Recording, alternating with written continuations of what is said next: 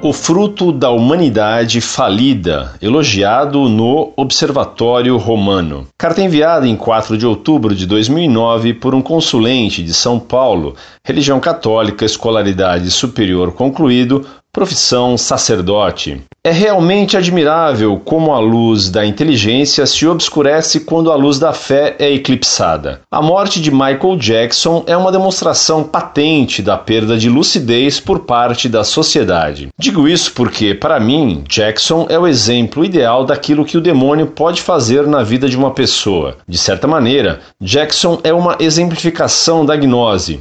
Não era negro nem branco, não parecia nem homem nem mulher era testemunha de Jeová e depois, no fim da vida, tornou-se muçulmano, chegando a trocar seu próprio nome por Micail. Era a negação de si mesmo, uma contradição que acabou por destruir-se. E exatamente por isso é um péssimo exemplo para quem quer que seja. O periódico extraoficial do Vaticano, se tivesse que dizer alguma coisa, deveria sublinhar que a sua vida é a biografia de um ser humano em ruínas. Como diziam os antigos, quem quiser ser considerado bom, morra ou se mude. A comoção de tantas pessoas pela morte deste personagem mostra o quanto a humanidade está perdida. Ao contrário, deveriam chorar por tantas crianças abortadas e ainda mais pelas milhares de almas que diariamente são precipitadas no inferno e por tantas outras que estão neste caminho. Deveriam chorar pela morte de Cristo na cruz e pelas almas santas que sofrem diariamente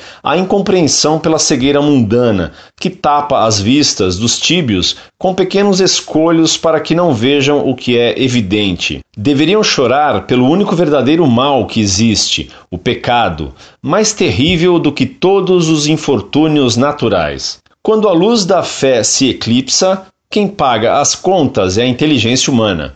O Michael Jackson nada mais é que o fruto falido de uma humanidade perdida, que chora a si mesma sobre o seu cadáver, indigno mesmo de ser visto, mesmo que coberto com barras de ouro.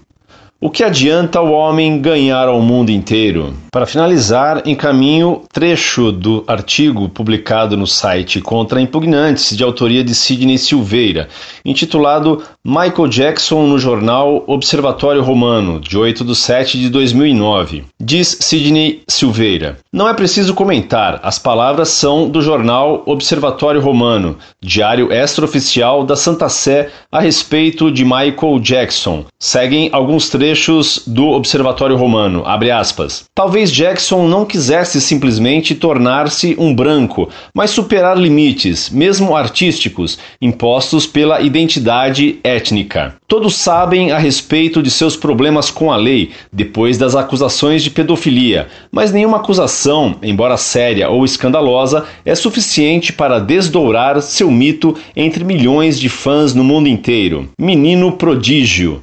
Michael, com suas cirurgias, passou por um processo de autodefinição que superou a raça. Fecha aspas. E finaliza Sidney Silveira no seu comentário. Alguém ainda é capaz de, com a maior cara de pau, pôr em dúvida a monumental crise que assola a igreja? Se desde a década de 60 os católicos foram perdendo a distinção entre natural e sobrenatural, agora parecem ter perdido definitivamente outra, entre natural e antinatural.